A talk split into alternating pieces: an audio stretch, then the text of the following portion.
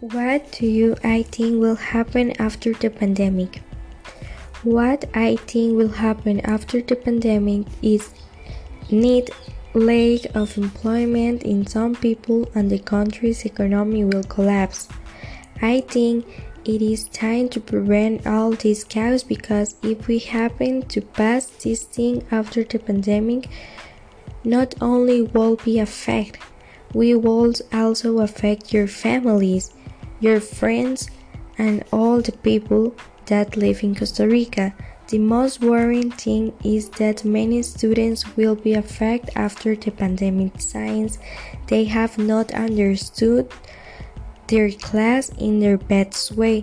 Transportation is, is also currently being affected since many borders are closed and it is not known what will happen at the time of being closed many workers will be affected since they will not have work.